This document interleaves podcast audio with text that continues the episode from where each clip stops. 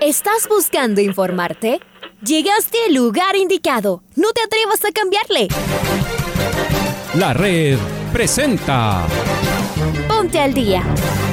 Información deportiva al instante sobre la actualidad de los equipos ecuatorianos muchos goles y el drama que tanto disfrutamos. Los albos se pusieron en ventaja con doblete de Adolfo Muñoz. La Libertadores Femenina cuenta con sus 16 equipos. Con la conducción de los periodistas de la red, Raúl el Profe Chávez y Andrés del Pichón Villamarín. Mucha información que contarles aquí en 102.1 FM. El microciclo de la selección que arranca el día de hoy.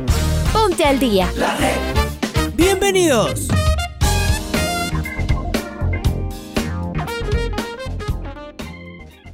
Amigos, amigas, hola, hola, ¿qué tal? ¿Cómo les va? ¿Cómo están? Tengan ustedes un cordial y afectuoso saludo. Bienvenidos y bienvenidas a la primera edición del Noticiero al Día de la Red, viernes 9 de julio del presente año 2021. Arrancamos, comenzamos, iniciamos esta programación deportiva aquí en el micrófono de la red a 24 horas de lo que será la final de la Copa América, a 48 horas de lo que significará la final de la Eurocopa. Vuelve la Liga Pro, hay muchos temas que abordar, cada vez falta menos para los Juegos Olímpicos en Tokio 2020 en 2021. Así que los eh, vamos a acompañar en estos minutos netamente de información. Saludo con eh, Raulito, a quien le mando un fuerte abrazo. Hola, Rul, bienvenido. ¿Qué tal, Andrés? ¿Qué tal, amigos, amigas? Fuerte abrazo. Gracias por estar con nosotros aquí en Noticiero del Día en su primera edición. edición. Vamos a arrancar con los titulares.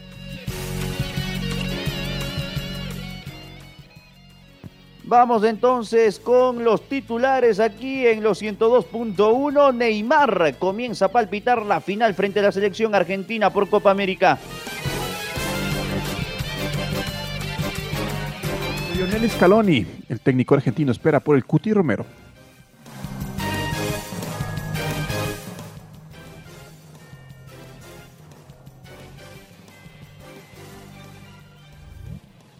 A ver, la selección argentina aún mantiene dudas en su once estelar para la final de este sábado. Colombia y Perú juegan esta noche por el tercer lugar en la Copa América. Árbitros amenazan con no presentarse este fin de semana en la fecha del Campeonato Ecuatoriano de Fútbol. Kevin Mercado es el nuevo jugador de Liga Deportiva Universitaria. Franklin Guerra se muestra motivado con el nuevo entrenador en Liga Deportiva Universitaria. El ministro del Deporte, Sebastián Palacios, despidió a los atletas olímpicos y paralímpicos. Y las autoridades japonesas decretaron un nuevo estado de emergencia en Tokio. Es momento de pasar con Alfonso Lazo Ayala en el editorial del día. Es momento de ponernos otro chip, no de cambiarlo. Es que vuelve el fútbol que más nos gusta. La primera etapa no terminó, pues le faltaron dos partidos y una fecha. La penúltima se jugó el 30 de mayo. Han pasado seis semanas y todos debemos meternos en la definición. Los dos cuadros del astillero se juegan una final por la etapa, mientras que Independiente de Loalle enfrenta a un equipo de la Universidad Católica que parece resurgir. Otra vez, dientes apretados y toda la información en la red y en nuestros canales digitales para tener los dos partidos completos usted escoge. Pero al mismo tiempo se juegan las finales continentales en el cierre de la Copa América y la Eurocopa. Brasil y Argentina se ven las caras en Río de Janeiro tras una copa llena de incertidumbre, pero absolutamente necesaria para el fútbol de la región. Los dos fueron superiores, pero pasaron algún susto para llegar acá. Brasil depende de Neymar en gran medida. Argentina depende de Messi absolutamente. Para el argentino es buscar una vez más la redención, como si todos sus logros y su fútbol únicos no alcanzaran. ¿Hay un favorito? No creemos. Con estadio vacío no habrá presiones extras. Y el VAR juegan entre grandes. Para los que creen en las teorías de conspiraciones raras, ¿habrá uno más poderoso que otro en el fútbol sudamericano? El que pierda seguramente estará acusando, lo de siempre. En Europa, los ingleses viven un momento mágico. Allá también las teorías conspirativas circulan desde el penal que le pitaron a Inglaterra en semifinales. Muchos se preguntan, si Inglaterra puede mover las fichas en la interna de la UEFA, ¿Por qué se demoraron tanto y no han logrado ser campeones hasta ahora? En fin, Mejor intentar disfrutar de dos apasionantes finales en lugar de desarrollar teorías incomprobables desde los inicios del fútbol. Se viene un fin de semana de quiebre en el Tour de Francia. El sábado tendremos etapa de media montaña y el domingo a subir a los Alpes nuevamente y luego el segundo día de descanso. Enseguida, con la tercera semana, otras dos etapas de montaña tremendas. Todavía hay mucho tour por disputarse y seguramente Richard Carapaz y su Ineos están guardando las municiones para explotar en el momento justo. Aquí le estamos acompañando todos los días. No deje de venir desde las 9 y 40 de la mañana por los 102.1 FM y también en nuestros canales de YouTube y Facebook. La red, la radio que siempre está.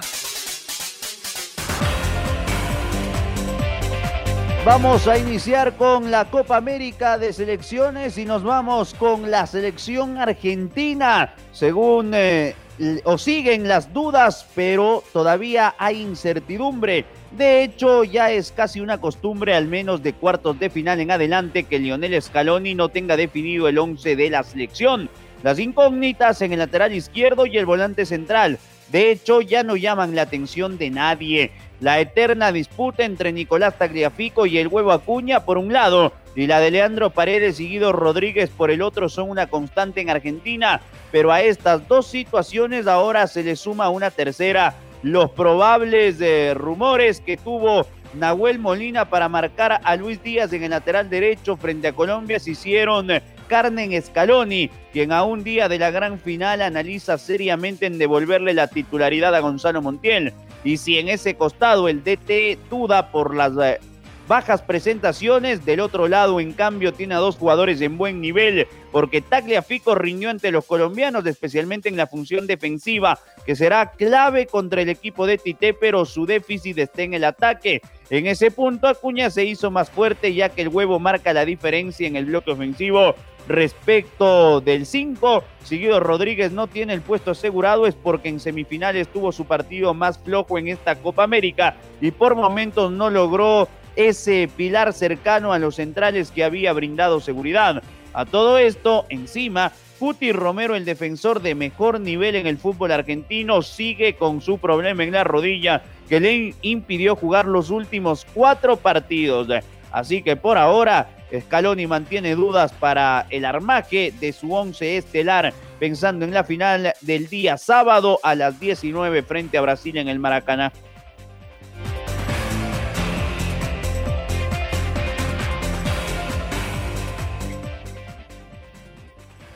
Y el 10 de la selección brasileña, Neymar, criticó en redes sociales a aquellos hinchas de la verde amarela que no están apoyando su selección a través de su cuenta de Instagram dejó un mensaje para motivar a su país. Estamos con nuestra compañera Maite Montalvo, quien nos da los detalles. Muy buen día. ¿Cómo están Andrés y Raúl? Un fuerte abrazo para ustedes.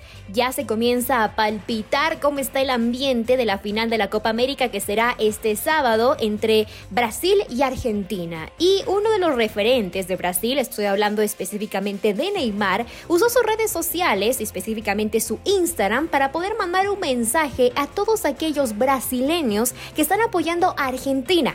Y eh, su comentario fue, si hay Brasil, yo soy Brasil. Publicó una historia de Instagram, el 10 de la camiseta de la selección brasileña, con el siguiente mensaje que les voy a dar lectura. Soy brasileño con mucho orgullo y con mucho amor. Mi sueño siempre fue estar en la selección brasileña y escuchar cantar a la afición. Nunca he apoyado ni apoyaré a otro equipo si Brasil está jugando por algo, sea cualquier deporte, concursos, modelaje, un premio Oscar, cualquier cosa dijo el delantero, quien también agregó lo siguiente, si tienes Brasil, yo soy Brasil, y quien es brasileño y lo hace diferente. Ok, lo respetaré, pero vaya, eso fue lo que dijo Neymar en una historia de Instagram junto a una fotografía de la camiseta de la selección brasileña. Prácticamente el ambiente también, compañeros, se comienza a mover. Neymar eh, parece que ha leído algunos comentarios en redes sociales que no le parecieron acertados de gente que es brasileña y que no apoya su selección, sino que capaz le están apostando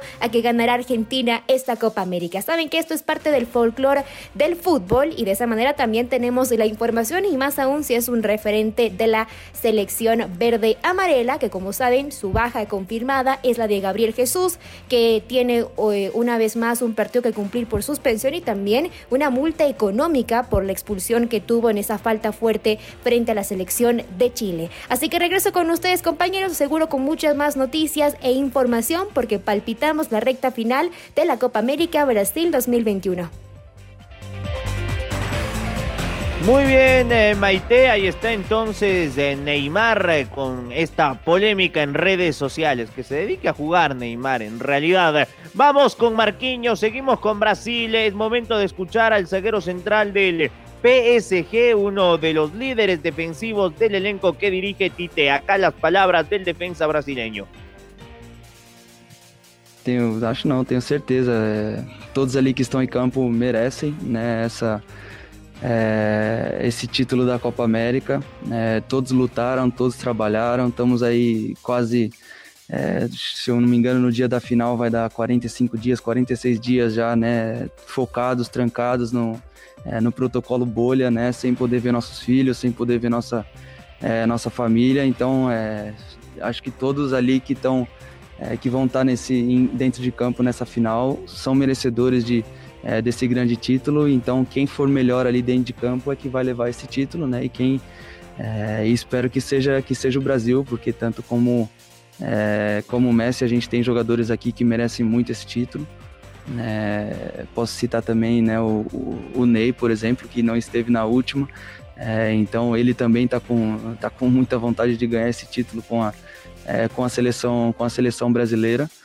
É, então é isso, né? A gente sabe que tem, tem torcedores do Messi, tem torcedores da seleção da Argentina, tem torcedores do, é, da seleção brasileira, tem torcedores do Neymar, né? Tem torcedores do Marquinhos também. Então, pô, é, todos ali que estão em campo são, são, são realmente merecedores. Né? Acho que é normal, é normal as pessoas quererem é, que o Messi ganhe esse título, né? Pela história que tem, por tudo que já, que já conquistou, mas só que infelizmente a gente está do outro lado, a gente vai a gente vai buscar atrapalhar esse esse objetivo que ele tem.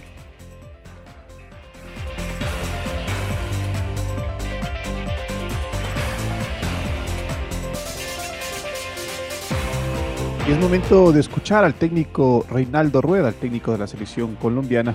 Habla sobre la definición del tercer y cuarto puesto que se juega el día de hoy en Brasilia contra Perú. Escuchemos a Reinaldo Rueda. Bueno, eh, indudablemente que este torneo eh, súper competitivo, como ustedes lo han observado, es una, es una buena valoración para nosotros y, antes que todo nos sentimos muy, muy orgullosos del grupo de jugadores, de la forma como en tan corto tiempo han, asimilado y han, han, sido muy receptivos y muy generosos en el esfuerzo y, en lo que significa el juego que se ha planteado. Eh, indudablemente que, esta participación, eh, que aún no termina, eh, invita a, soñar, a, pensar que debemos de mejorar, seguir mejorando, muchos factores para mejorar, pero que eh, estamos en el camino correcto.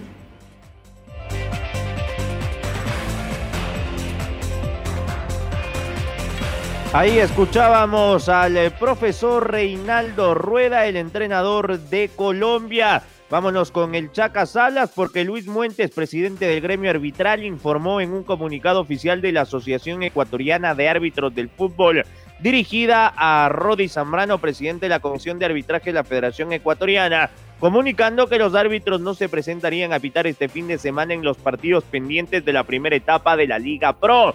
El Chaca Salas nos amplía la información. Después salió a hablar Miguel Ángel Or y dijo que Muentes debe dejar el show terrible polémica en el fútbol ecuatoriano. Carlos Edwin, bienvenido, un abrazo. Saludos cordiales compañeros. Árbitros ecuatorianos anuncian que no se presentarían a los partidos del Campeonato Ecuatoriano de Fútbol.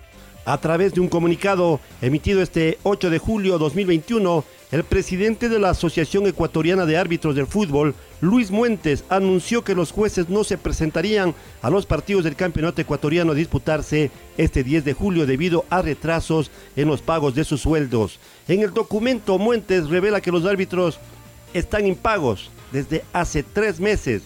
Se conoce que también existen deudas para comisarios de arbitraje, para preparadores físicos del gremio. El escrito fue dirigido al presidente de la Comisión Nacional de Arbitraje de la Federación Ecuatoriana de Fútbol, el señor Roger Zambrano. A la espera a ver qué resultado, cuál mismo va a ser la determinación final de los jueces del fútbol ecuatoriano. Continuamos compañeros con más en el Noticiero al Día.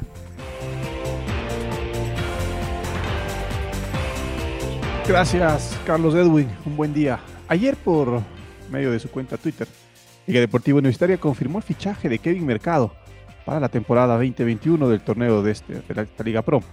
El ecuatoriano llega a préstamo por seis meses procedente de Necaxa. Tuvo el visto bueno del entrenador Pablo Marini y buscará continuidad en este corto tiempo. Tenemos que recordar que Mercado fue vinculado con otros clubes de la Liga MX y también con estudiantes de La Plata de Argentina, pero ambos quedaron descartados. A propósito de Kevin Mercado, el CTI llegaría el día de hoy ya al país para poder ser inscrito esta misma tarde en Conmebol y que sea parte del partido del próximo día martes, cuando Liga reciba a Gremio de Porto Alegre a las 17 horas con 15 en el estadio Rodrigo Paz Delgado. Seguimos con Liga y es momento de escuchar al capitán, a uno de los eh, tres capitanes que tiene Liga, al jugador Franklin Guerra que se refiere a la actualidad y al inicio de la era Marini. Una semana trabajando con, con el profe, eh, un técnico que le gusta tener mucho balón, tener eh, pressing alto también, le gusta mucho el ataque y bueno, también los recorridos eh, largos en la hora de atacar, ¿no? más que nada de sorpresa. nos hemos sentido muy bien, el trabajo ha sido esta semana muy, muy duro, ¿para qué? Veníamos trabajando igual en la para con el técnico eh, eh, Gabriel.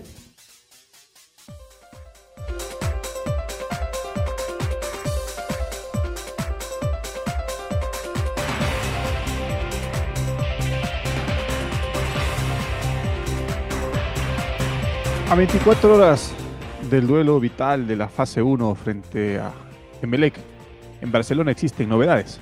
Desde el puerto principal, el ídolo tendría una buena y mala noticia. Por un lado, Williams Riveros trabajó normalmente con el resto de la plantilla y todo apunta a que sea junto a Fernando León titular en el bloque defensivo canario. Sin embargo, la mala noticia por el momento es que Michael Hoyos sufre actualmente una molestia en el talón. La dolencia hace que su presencia esté en duda de cara al trascendente duelo frente a los azules. Vamos ahora a meternos con eh, actualidad de, de, los Juegos Olímpicos porque las autoridades japonesas decretaron un nuevo estado de emergencia en Tokio, mismo que regirá a partir del 12 de julio. Este será el cuarto estado de emergencia en la capital nipona, situación que afecta directamente a la realización de los Juegos Olímpicos en Tokio 2020 en este 2021. Luego de esta declaratoria, los organizadores de la cita multideportiva se vieron obligados a tomar la decisión de celebrar los 32 segundos Juegos sin la presencia de aficionados. Vaya, vamos con Marquito Fuentes que nos amplía detalles sobre esta noticia en Japón y los Juegos Olímpicos. Hola Marco, ¿cómo te va? ¿Qué tal eh, Raúl, Andrés, amigos amigas? Un saludo para todos ustedes a través eh, de la red. En efecto, los 32 segundos Juegos Olímpicos Tokio 2020 se desarrollarán a puerta cerrada y bajo un nuevo estado de emergencia en Tokio, así lo confirmó el primer eh, ministro japonés Yoshide Suga en el inicio de una reunión del grupo de trabajo acerca del coronavirus y el gobierno, Suga confirmó que la decisión de un nuevo estado de emergencia correrá desde el 12 de julio al 22 de agosto, lo que incluye precisamente los 16 días de duración de los Juegos Olímpicos. El número de casos graves y la tasa de ocupación de camas sigue siendo bajo, pero teniendo en cuenta el impacto de las variantes, necesitamos mejorar las contramedidas para que la infección no se propague por todo el país expresó Suga en su intervención, con lo cual eh, se toma una nueva decisión en torno a la presencia de aficionados en la cita multideportiva, recordando que en una primera instancia se iba a permitir la presencia de público en los eh, diferentes eventos,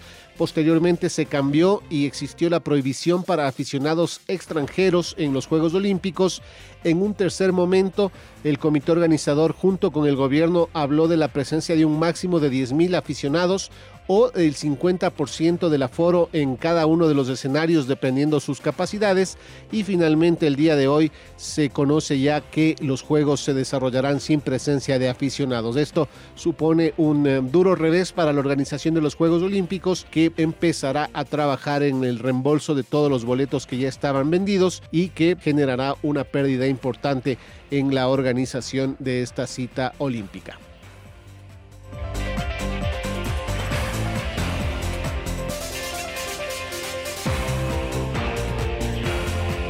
Vanessa Chalá habló acerca de su clasificación a Tokio 2020. La judoka ecuatoriana recordó el camino que ha recorrido hasta cumplir con el sueño de competir en lo que serán sus primeros Juegos Olímpicos. Escuchemos a Vanessa Chalá. Sí, ha sido un, un trabajo muy arduo de una carrera deportiva de aproximadamente ya 17 años este, entrenando. Fueron cinco años en donde me, me enfoqué en que quería y, y, y, soñaba con ser una deportista olímpica. Entonces empecé a, a, a, buscar y a conversar con mis entrenadores de que quería superarme, que quería mejorar. Y entonces empecé a hacer trabajos extras, cosas extras que me sirvieron a mejorar mucho. Y por ello muy agradecida con los entrenadores que me tocaron, que, que fueron fundamental en esta clasificación. Sin duda este, me siento muy contenta y, y agradecida. Y, y, nada, pues este, logré clasificar eh, ubicándome entre las mejores 22 del, del ranking mundial. Eso para mí es, eh, es algo muy, muy importante porque no es fácil, no es fácil estar entre los mejores del mundo. Y tiene toda la razón eh, Vanessa Chalá, que le vaya muy bien en los Juegos Olímpicos. Eh, vamos eh, con Sebastián Palacios, ministro del Deporte, porque un evento homenaje organizado por el Ministerio de Deporte y Turismo se despidió y se deseó suerte a los atletas olímpicos y paralímpicos que están próximos a viajar a Tokio. Escuchemos a Sebastián Palacios, ministro del Deporte. A los deportistas, decirles que como Ministerio del Deporte, y en esta ocasión a nombre del presidente Guillermo Lazo y de todo este nuevo gobierno, el gobierno del encuentro, desearles todo el éxito en los próximos Juegos Olímpicos y Juegos Paralímpicos. Hoy ustedes acá ven a deportistas que nos representarán al Ecuador entero en los Juegos Olímpicos a partir del 23 de julio. Tenemos 49 deportistas clasificados hasta el día de hoy. Y después, a partir del 24 de agosto, nuestros deportistas paralímpicos también nos estarán representando en Tokio. En la inauguración tendrán el uniforme del Ecuador y también este sombrero de paja toquilla distintivo de nuestro país, por lo cual agradecemos a Alberto, a su empresa, a la empresa privada por esta donación, que hará que Ecuador esté representándonos de la mejor manera desde la inauguración. Nuevamente, sepan que el Ministerio del Deporte está con ustedes, que por pedido del presidente estamos haciendo todo lo necesario para que cuenten con lo que necesitan para representarnos de la mejor manera, para que en Tokio no les falte nada y para que cumplan ese objetivo, esa meta, ese sueño que es su sueño, el sueño de sus familias y el sueño también de todos los ecuatorianos.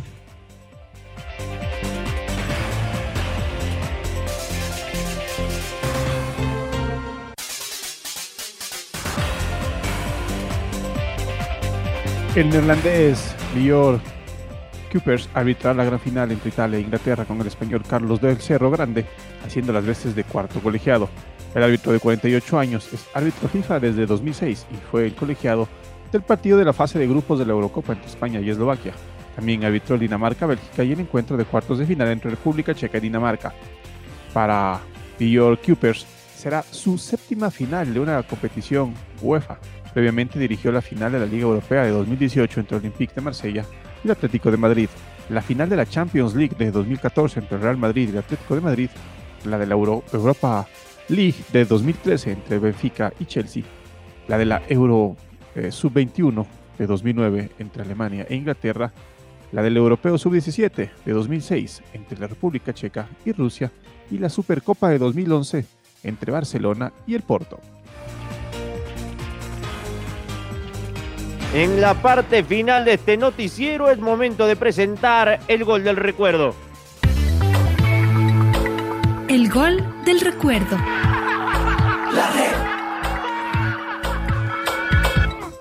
Y nos vamos eh, en estos precisos momentos al año 2018, 9 de julio del 18, Sociedad Deportiva Auncas se enfrentó a Independiente del Valle por la vigésima primera fecha de la primera etapa del torneo en el Estadio Gonzalo Pozo Ripalda. Los orientales se llevaron el triunfo por dos goles a uno. Recordemos el gol ganador, obra de Edson Montaño, con los relatos de Pablo King y los comentarios de Reinaldo Romero. Se escapa Byron Mina en el área para gol. Mina. Cayó Mina. Tiro penal para el Aucas. Marcó Junque. Tiro penal para el Aucas, señoras y señores. Y va el goleador del Aucas, señoras y señores. Amigos y amigas de la red. El segundo goleador del campeonato. Edson Montaño. Arcosur acá en la caldera de Chillo Gallo. Va Montaño. Montaño le pegó. Atacó el arquero Montaño, rebote, gol, gol del Aucas, gol del Aucas, gol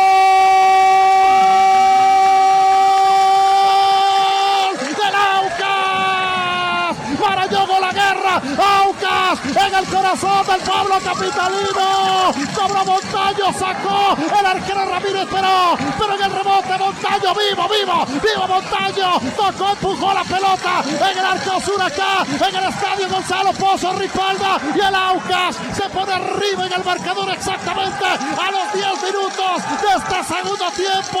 Muchas gracias, muchas gracias, muchas gracias, muchas gracias. Edson Montaño, Aucas 2, Independiente del Valle 1. Amigos y amigas de la red, la red desde las canchas. Atajó en primera instancia el golero Ramírez el remate de Edson, de Edson Montaño. Y resulta así, que queda ahí en rebote, ni un compañero, ni un compañero de Independiente se acercaron o confiaron que podía hacer algo así Ramírez. Y de nuevo va a encontrarse con la pelota Montaño que le empujó, reclaman falta. No hubo desde nuestro punto de vista esa falta. Y el equipo oriental se pone en ventaja. 2 a 1 está ganando ya acá en el Gonzalo Pozo al Independiente del Valle. Ahora ya estás al día junto a nosotros.